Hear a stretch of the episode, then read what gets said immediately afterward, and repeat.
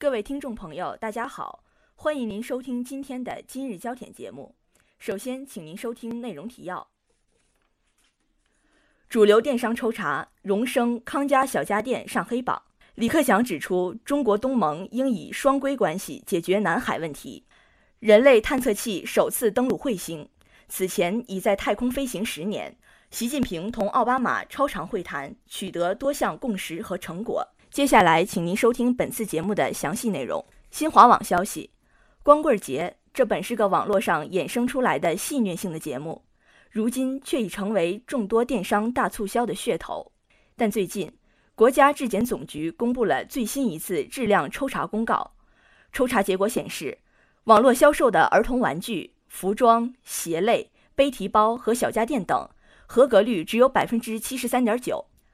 接受抽检的五百零二批次产品中，共有一百一十一家企业生产的一百三十一批次产品不合格。皮鞋、毛绒布质玩具、羊绒针织服装、背提包、休闲服装。移动式插座和室内加热器等七种产品的不合格产品检出率均在百分之三十以上，其中就包括康佳、荣升、凡客诚品等一线知名品牌。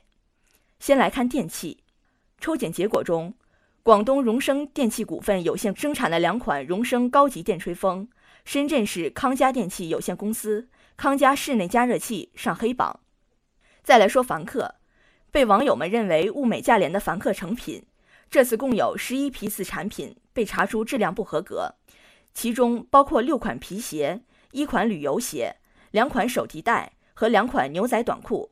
两款凡客牛仔短裤是因为纤维成分和 pH 值两指标不合格，两款凡客手袋则是因为震荡冲击性能、缝合强度不过关。本台记者王慧报道。李克强指出。中国东盟应以双规关系解决南海问题。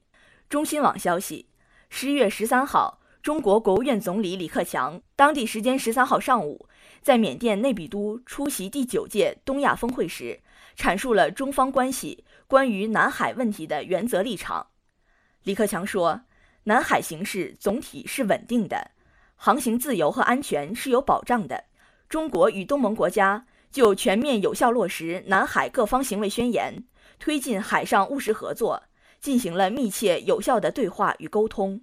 我们明确了处理南海问题有关具体争议应由直接当事国通过谈判和协商解决，南海和平稳定由中国和东盟国家共同加以维护的双轨思路，同意积极开展切磋，争取在协商一致的基础上，早日达成南海行为准则。并已取得早期收获。本台记者刘秀报道：人类探测器首次登陆彗星，此前已在太空飞行十年。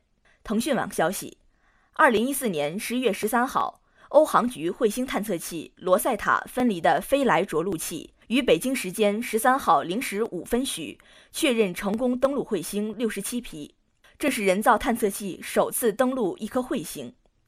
罗塞塔计划开始于一九九三年。前后耗资约十三亿欧元。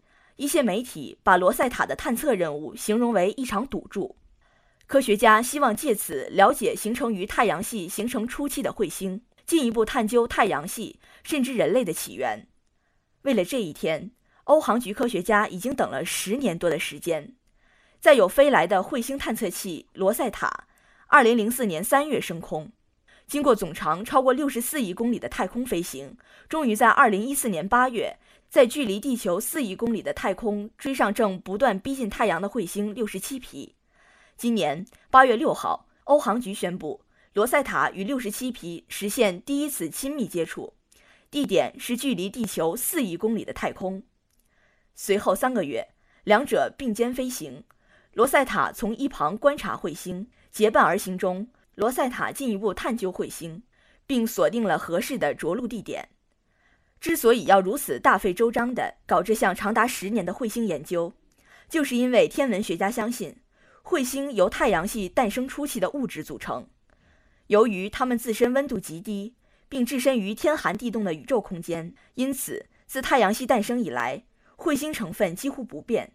对它们进行研究，将有助于揭开太阳系形成的诸多奥秘。为探索人类生命起源做贡献。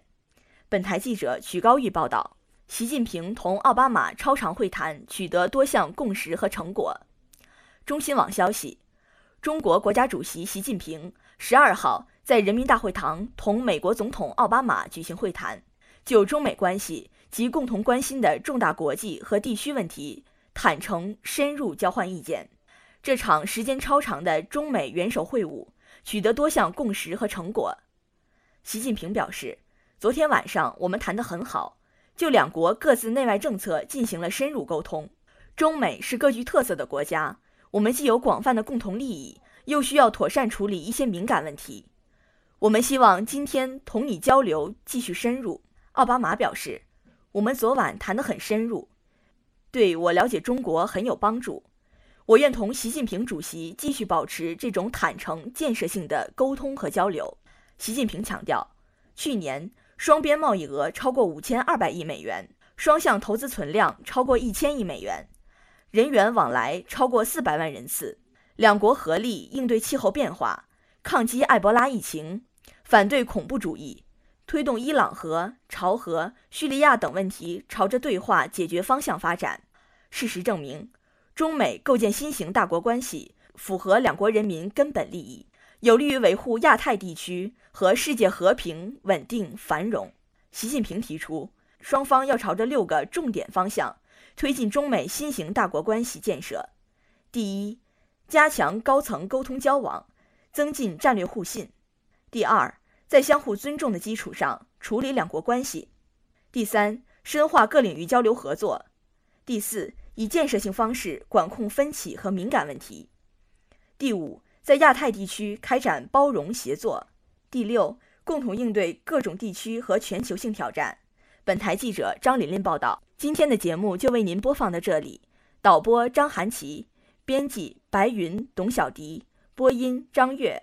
接下来欢迎您收听本台的其他节目。